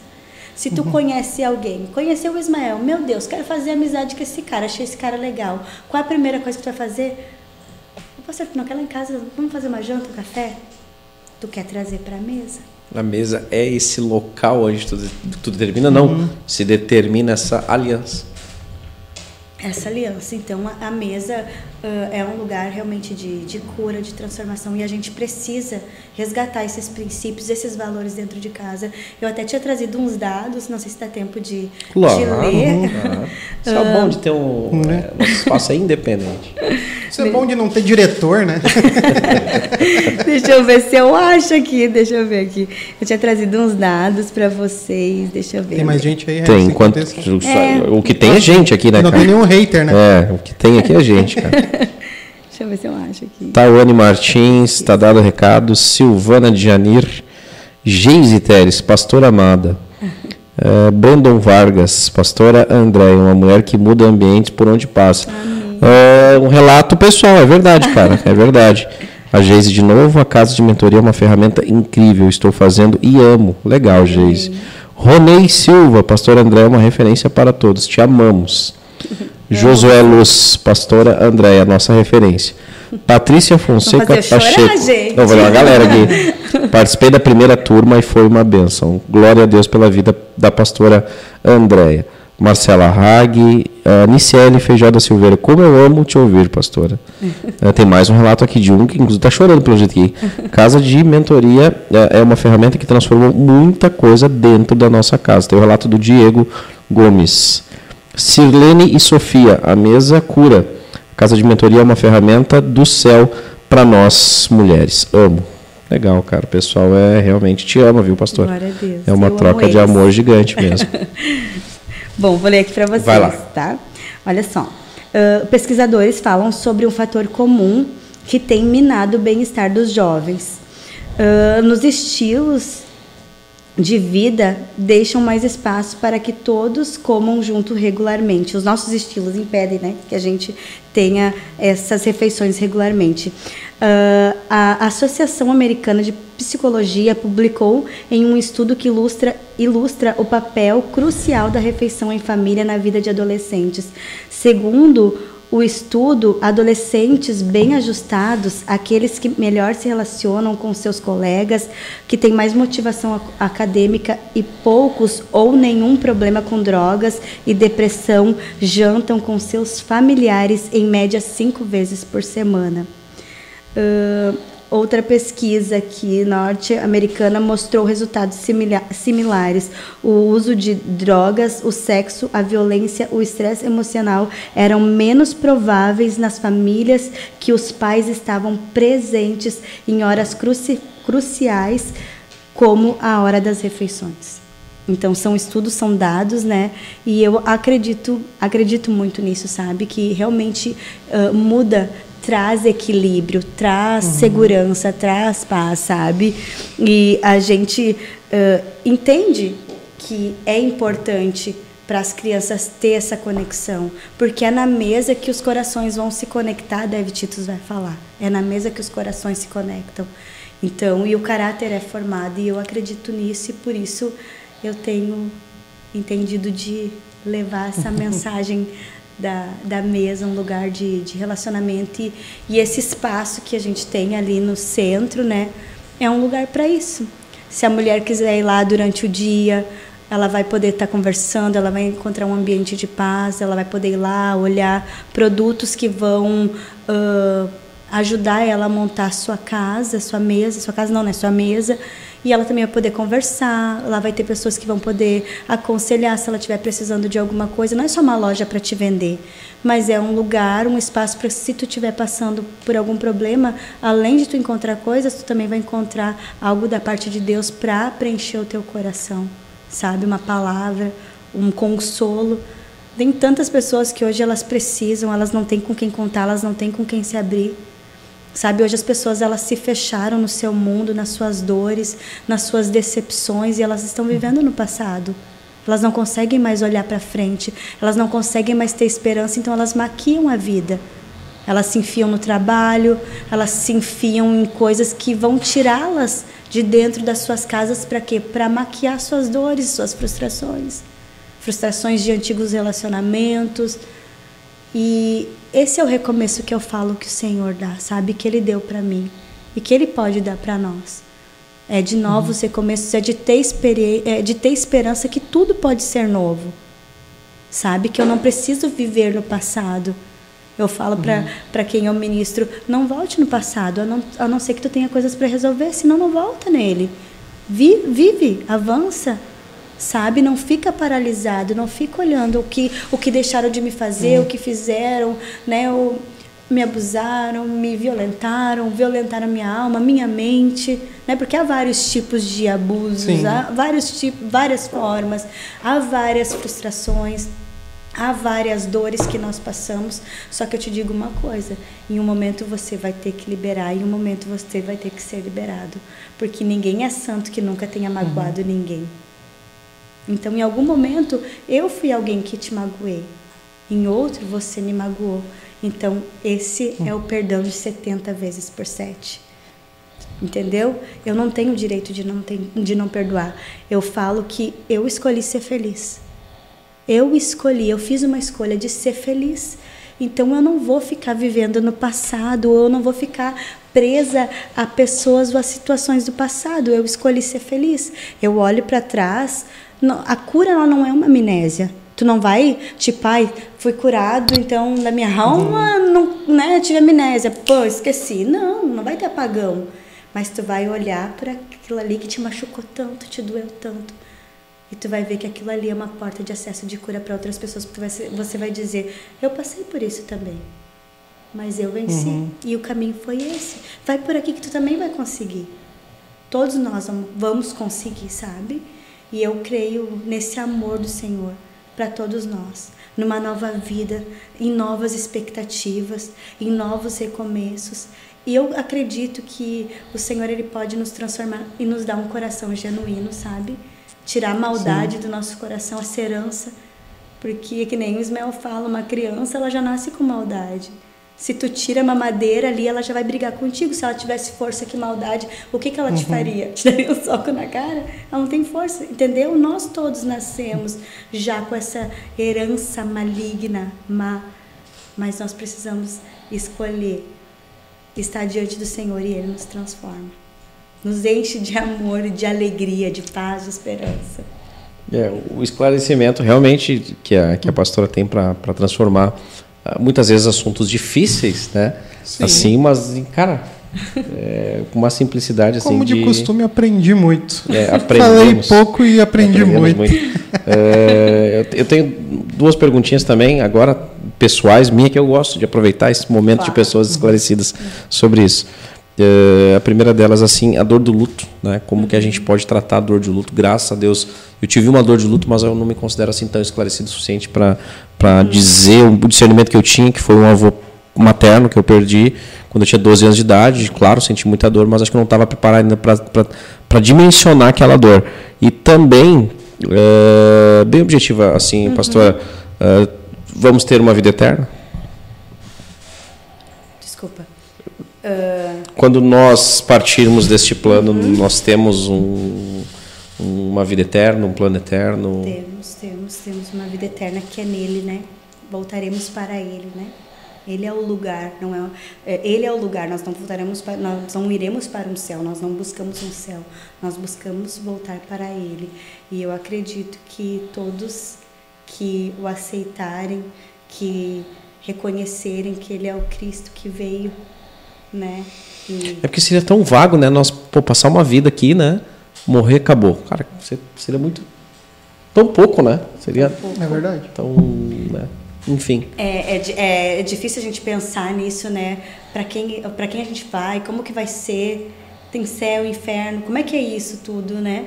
Mas existe sim, existe um lugar preparado para aqueles que o amam e aqueles que o temem.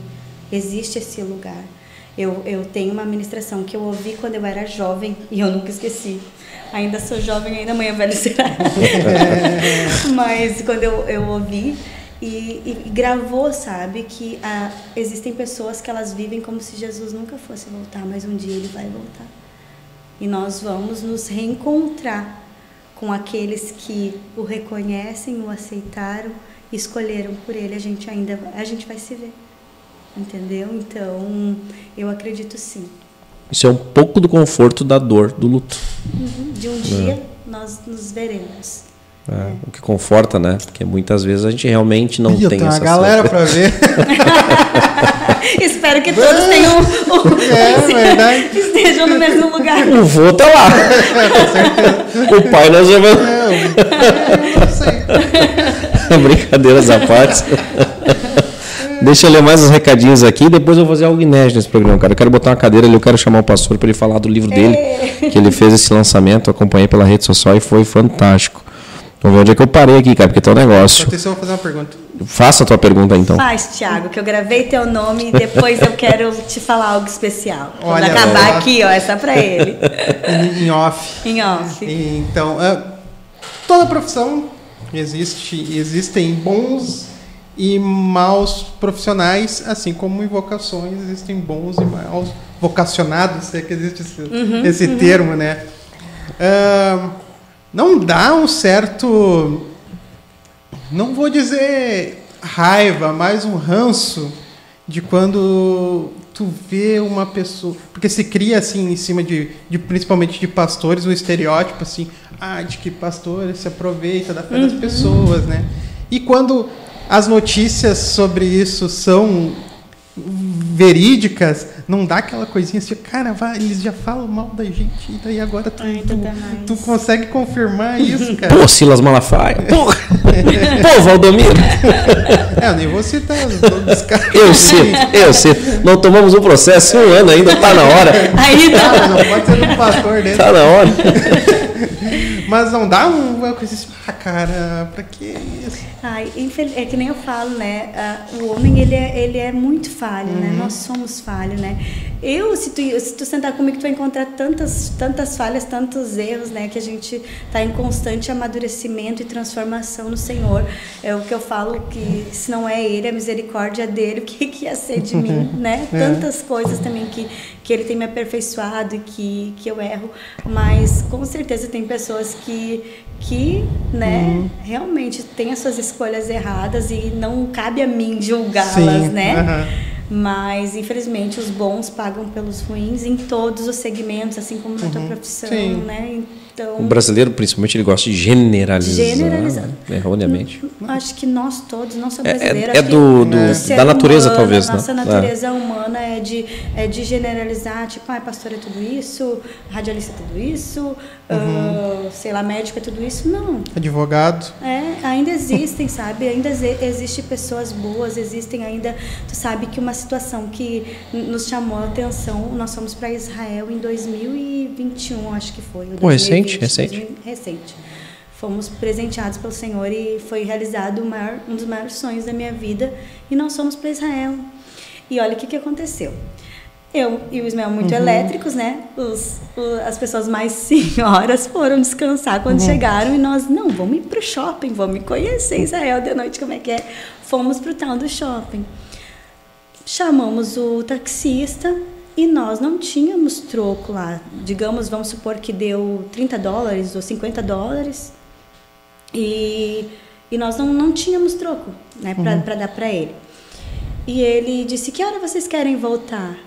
E a gente se olhou. Tava eu e o Ismael e a Júlia, filha de um, um pastor amigo, junto. Que era quem, a nossa tradutora, que a gente brincava que era quem falava inglês, porque eu só sabia o how much. eu não sabia mais nada. E, e a gente se olhou, a gente disse, 10 horas quando fechar o shopping, né? Então tá, 10 horas eu espero vocês aqui. Daí a gente se olhou, ah, tá bom, tá ok. Eu falei, eu lembro que eu, bem indignada, falei, Ismael, tu é bobo, né? Tu deu Ah, vocês deram a grana e não voltou o troco, A ele disse que às 10 ele voltaria. Ele não tinha claro. pra trocar. Não 10 tinha horas eu volto e levo vocês. E ele disse, não, mas depois então eu levo vocês, que dar, tipo, Claro. digamos que nós tinha 50 Uhum. dólares, é, 20 era 25 e 25 pra, pra voltar. Então eu busco vocês. A gente pensou, ah, Hum. deu, né? Quando a gente saiu do shopping, 10 horas não tava o cara lá. Tu vê que é, é, é, é o caráter, não, É o não- caráter. entendeu? Então isso foi uma coisa assim que me que me baqueou assim, que eu falei, meu Deus, né? Não precisa, Uhum. nem sei o segmento, o ensinamento, o que, que ele acredita, o que, que ele não acredita, mas tem a ver com, Uhum. com o caráter, né, da pessoa. Pô, esse, esse, esse é gigante, né, cara? Porque olha a dimensão que esse cara se colocou na vida. De, de- de- os caras levam pro mundo, cara. Sim. Que viveram com ele lá, a experiência que tiveram com ele. É, eu falo, infelizmente, né, no nosso país teríamos essa mesma Muito resposta. provável Duvido que que em Porto não. Alegre vocês iam deixar 50 pila. Meu pai agora. a- Ah, os guri não voltam.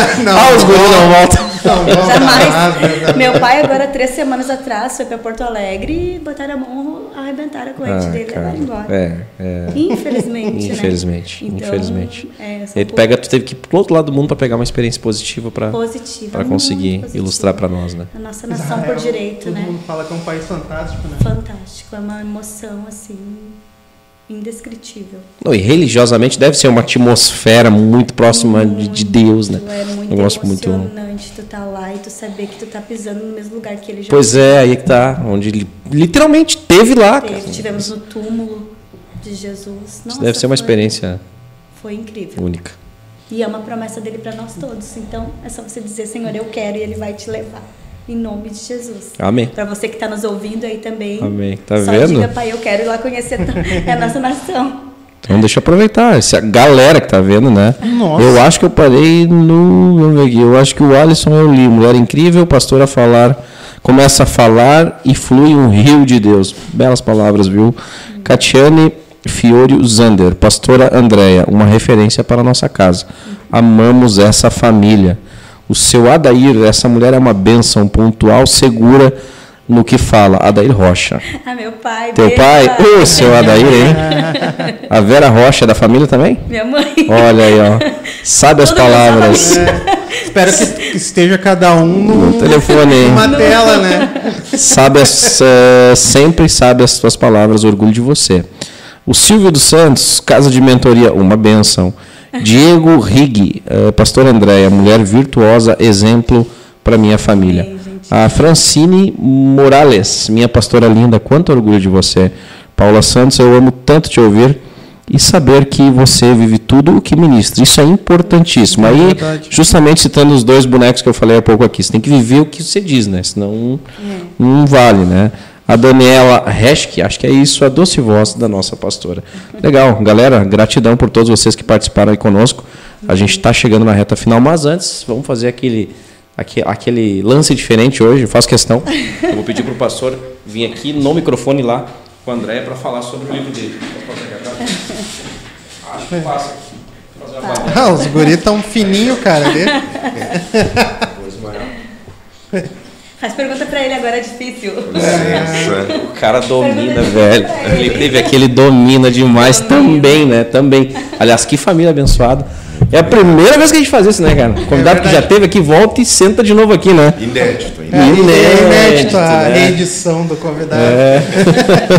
Pastor, fala para nós um pouquinho do teu livro, a essência dele, como é que ele nasceu, enfim. Deixa eu mostrar aqui. Fica à vontade, meu eu querido. mostro aqui, né? Qual é a câmera aí, Éder? É, câmera 11 ali. Então, eu, eu, eu nunca tive a pretensão de escrever um livro. Acho que eu nunca me vi fazendo isso, né? Eu sempre tenho o coração de servir, como como a Deia falou. Gente sempre teve o coração de servir pessoas, mas eu escrevo muito. Então, depois de muitas palavras, pessoas falando a respeito disso, eu comecei a organizar algumas coisas que eu escrevo e eu posso dizer que dentro desse livro, dividido em capítulos, está tudo que eu prego e ministro.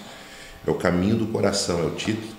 E eu falo aqui sobre as disciplinas interiores, disciplinas externas, disciplinas espirituais, para que você possa desenvolver, né, e viver tudo isso que a gente está ouvindo aqui, é, na, ouvindo aqui hoje. Jesus ele fala algo muito interessante. Jesus disse assim: pela vossa perseverança salvareis as vossas almas. Então eu sempre digo que a salvação ela é um evento, a transformação é um processo. No momento que uhum. você abre o coração para Jesus entrar, aqui mesmo, Jesus entra. Mas o processo de transformação ele é palatino, né? ele é diário. Todos os dias a nossa consciência ela vai sendo transformada a partir das disciplinas espirituais e a Bíblia é repleta disso. Então, alguns anos para cá, eu percebi que a igreja ela estava muito eventual.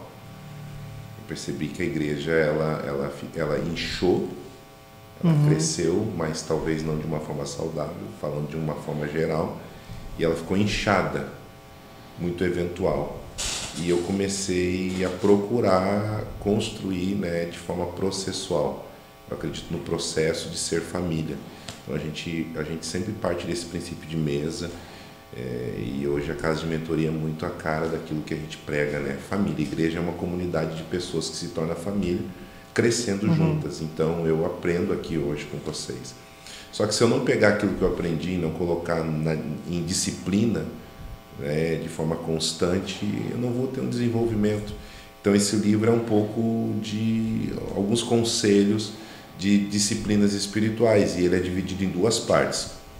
Tem um coração aqui na frente, ele é dividido em duas partes. A primeira parte eu falo sobre você aprender a fechar o seu coração. E a segunda parte eu falo sobre você como aprender a abrir o seu coração. Então, tem coisas que eu falo muito, gente, né, falava muito para ti, né? Uhum. Amor, fecha o teu coração. Não abre o teu coração uhum. para isso.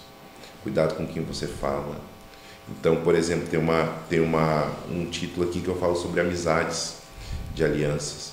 Eu falo sobre como você identificar uma amizade verdadeira, né? como você desenvolver uma amizade verdadeira. Como a Andrea falou aqui a respeito da mesa, o judeu ele tem muito isso, né? Ele tem muito essa questão de relacionamento de alianças. Então, se eu sou um amigo contigo de aliança, uh, eh, para o judeu eu sou amigo dos teus filhos. Se tu vem faltar, a minha responsabilidade como amigo é cuidar dos teus filhos. O judeu prioriza por isso. Viu? Para quem tem bastante filho, Olha tem amigos criança, né? Então tem um capítulo de paternidade também que eu trago a imagem de um Deus que é pai, né? A gente tem aquela imagem de um Deus sentado no trono que está ali castigando todo mundo, o ser humano como uma formiguinha, Deus pisando em cima e esse não é o Deus que a gente prega. Deus ele, Deus ele é um pai, a Bíblia é a carta de um pai para um filho. Então, Deus não enviou um anjo, ele enviou o seu filho, né? o unigênito, para se tornar o primogênito de muitos. Então, o livro vai falar basicamente sobre isso, sobre, sobre algumas formas de você tornar a Bíblia prática. Cara, foi um processo rápido, né? A ideia de tê-lo, de fazer, de estar, tá, um foi. Ano, um ano. Pois é, cara, porque normalmente as pessoas levam um Sim. tempo maior, né?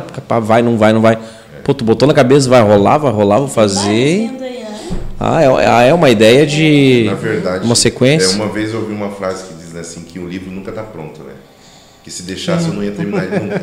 Aí teve aquele prazo de, da, da editora que disse tem um prazo para terminar, eu terminei. Então, aí, tu, verdade, aí tu recebeu é, o prazo, aí tu cumpriu. É, porque tem muita coisa para... Mas graças a Deus eu amo escrever. Gosto muito de escrever, eu escrevo muito. Hoje eu estava falando com um amigo, um pastor, ele é do Rio de Janeiro, está em Itajaí, e é um profeta, assim, um homem muito pontual e sempre que acontece alguma coisa no cenário nacional eu procuro ouvi-lo. Então eu saio da, das mídias, porque as mídias elas nos confundem, uhum. eu procuro ouvir pessoas que estão alinhadas. E aí nós conversando e eu disse para ele, eu preciso escrever o que você está falando. Eu desenvolvo muito através da escrita. Tem um próximo livro agora vai ser sobre paternidade.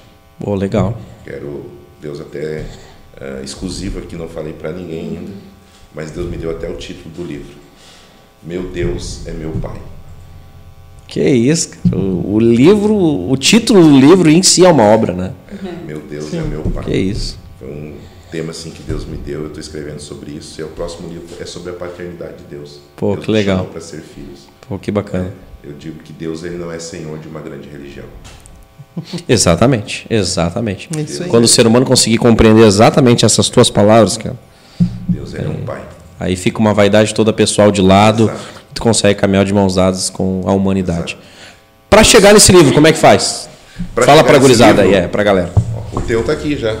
Pô, Presente. cara, não, não? depois eu tenho ali no carro. Não, vou pô, pra- que isso. Para cada um. Não. Ô, cara, de coração, muito obrigado. Muito obrigado. Temos um lobby com livros, né? Cara, é, desde que a gente, a gente estudou junto na faculdade e a gente às vezes comprava, a gente continuou pobre, mas a gente era muito pobre que a gente tinha que rachar para comprar Não. livro, né? Não, mas O- Hoje a gente é pobre. Naquela época a gente era muito Era pobre, né? muito pobre. E a gente rachar, pô, Era obrigado pobre, aí. os outros pobres sentiam pena de nós. deixei ele no carro. Mas o pessoal te chama no Insta pra. No, Insta- no Instagram do Bevan tem ali o link para você pode comprar, tem ah, tem todo domingo a gente tem ali disponível na igreja também para comprar, né? Também Já aproveita para fazer uma visita. Também faz envio, Ah. também Agora faz nós envio. Enviamos, nós enviamos para o Espírito Santo. é, hoje nós enviamos para o Espírito Santo. Nós tivemos lá em Itajaí também. Vendemos lá. Então a gente envia todo o Brasil. Oh, só legal. chamar aí que a gente dá um Legal. jeito de enviar. Pô, pessoal, vale a Ele pena. tá na Amazon também. Olha que aí, tá cara. que Que bacana. isso, cara. O cara bota o título lá e acaba tendo acesso. Cara, ah, de coração, palavra. Não, não costumo dar dicas assim, mas de duas pessoas que realmente são de Deus, cara. Que eu, eu vou dizer pra ti, cara, nós tivemos o privilégio de ter esse casal na nossa frente. É Não é, verdade. não é nenhuma, não foi um podcast, foi uma, acho que uma bênção de Deus. E quando a gente começou esse, esse, esse programa, a gente não tinha o propósito de, de ir tão longe, né? Assim, pô, a gente tinha um, um assunto futebol, um, um jornalista, cara, e, e, assim, do nada aparecem duas pessoas aqui que, que, que desse tamanho, né, nas palavras, a dimensão das palavras de tanto. vocês, que agregam tanto, então ah, eu acredito muito nisso. Então, quem, cara, quem puder, quiser, compra o livro. Já tem um segundo aí que tá, tá saindo do forno, então, Ah, pô, gratidão de coração. também. É, esse Ah, vai cair na hora pra ti, esse né? Tá caindo maduro pra mim. Pô, legal. Pô, encerra com nós agora aí, né? Deixa eu dar mais alguns recados aqui, que agora, agora, agora explodiu. Agora, agora eu quero ver aqui. Eu vou encerrar aqui, daí a gente vai dar uns, um alô ali. Olha, a Daniela já disse, agora sim, casalzão. É, o próximo best-seller do Brasil. Daniel, tá com moral. Dá um alô pra esse pessoal aí, depois a gente dá um, um boa noite pra esse casal aí. Agradecer os convidados, agradecer quem nos acompanhou, que não, foi, não foram foi- poucas é, pessoas. Hoje, hoje a gente foi longe. Agradecer o pessoal da produção e agradecer as marcas que colam conosco ali. As marcas que colam conosco que nos ajudam a manter quase 90 programas sem cancelamento, sem processo e vencemos mais um, eu acho que sem Mais um. cancelamento, né? Porque eu fiquei quieto bastante tempo. então, muito obrigado. Glee Makeup Hair, estilo e beleza de único endereço. Segue lá no Instagram, arroba Glee Makeup Hair. Espaço de coworking Eco, salas e escritórios compartilhados para o seu negócio e evento. Segue lá no Instagram, arroba eco.work. Meu Guia Gourmet não sabe onde ir, a gente vai te ajudar. Segue lá no Instagram, arroba Meu Guia Gourmet. Clipar Alpinismo Industrial, trabalhos nas alturas para limpeza e manutenção de fachadas. Segue lá no Instagram, arroba Clipar Alpinismo. Munari Veículos, a melhor revenda de Sapiranga. Segue lá no Instagram, arroba Munari Veículos. No mesmo Instagram, conversa com o pessoal da DLM Construções e Invista Imóveis e... Regis, hoje eu nem vou dizer pra tu puxar o saco, hoje, hoje é a primeira vez que não é puxar puxação Não é, né, cara? Eu sempre falo que não é, né? É. Que lindo esse reconhecimento, mas vocês estão diante de duas pessoas incríveis. Eu concordo contigo, Kézia. Franciele Rodrigues, lindos, é legal. Galera, então a todos que acompanharam, conseguiram acompanhar com a, com a gente aqui ao vivo. Amanhã em todas as plataformas digitais, fica pra eternidade lá no YouTube. E eu vou gostar muito disso, cara. Daqui 10, 15 anos a gente Sim. poder retomar de como as coisas eram, a pandemia que a gente superou, tudo isso através de vídeos e áudios. mil, É, se Deus quiser, a gente está logo ali. Mas, gente, gratidão então a essa horinha de vocês. O pastor já conhece aqui, é a segunda vez que vem aqui hoje. Aliás, aqui nesse estúdio, né, nos acompanhar. Ah, André, gratidão, tá? Gratidão. Realmente, tudo que o pessoal fala de longe aqui, a gente consegue observar aqui. Vocês conseguem transformar com clareza as palavras, a palavra de Deus, que não é fácil, né? Ela é uma palavra difícil. E quem acompanha Deus sabe da dificuldade que é de estar ali do lado dele dia a dia. O caminho é muito mais difícil, mas o final tem o seu Que bom propósito, que né? tem pessoas que nem vocês. É, muito bom. Então, gratidão, gente, por vocês estarem aqui, fazerem parte da comunidade de Sapiranga e tá levando a Mevão onde ela está, né, cara? O projeto social que tu toca lá na São Luís é fantástico. Pastor Everaldo, né? Isso. Eu preciso do contato dele de novo. A mãe tá vendo que ela tá brava comigo, ela tá com umas duas cestas lá que eu não fui buscar ainda. E, então, André, gratidão. Ismael, gratidão. Fiquem com Deus. Obrigado por estarem aqui mais uma vez. Nós Cara, de coração, obrigado pelo também, presente. Nós que agradecemos também a oportunidade, essa porta aberta é para a pregação do Evangelho, né? Falar do amor de Deus para nós é tão importante. Eu gostaria só de deixar mais uma palavra para todos que estão assistindo. Por favor. Diante de todo o cenário que a gente vive com, no Brasil, eu digo que Deus ele não é nem de direita nem de esquerda, Deus é de cima. Hum. Mas a Bíblia diz que o poder da vida e da morte estão no poder da língua. Por favor, não amaldiçoe a nossa nação. Não liberem palavras maldizentes sobre uma nação tão linda. Nós precisamos abençoar. Eu falo porque hoje eu me assustei com tanta palavra liberada sobre uma nação que tem tanta palavra de Deus. Independente do que vier sobre o Brasil, Deus ainda é Senhor. E a nossa esperança está nele. Amém? Deus abençoe. Amém. Amém. Amém. Lindas e belas palavras. Gurizada, gratidão então, gratidão a todos que nos acompanharam. Fiquem com Deus, esperam que esse programa foi fantástico, foi um é daqueles é para botar na, na prateleira lá dos top 3 fácil, né? E que vocês tenham então uh, apreciado um pouquinho dessas palavras desses dois seres humanos de Deus de verdade. Gratidão, meus queridos, fiquem com Deus. Se inscreve no canal, ativa o sininho, dá uma moral para os guris, Semana feriado, quarta-feira, né? Quinta-feira tem Quinta programa. A gente tá também com a Camila, que é uma pessoa de Deus também. Ela vai ter, inclusive, ela acabou de fazer uma linda ação. Acho que ela vai poder contar para nós aqui na quinta-feira. Até quinta-feira. Então, Até quinta, pessoal. pessoal. Abraços. Esse podcast tem a produção exclusiva da Eco Studio.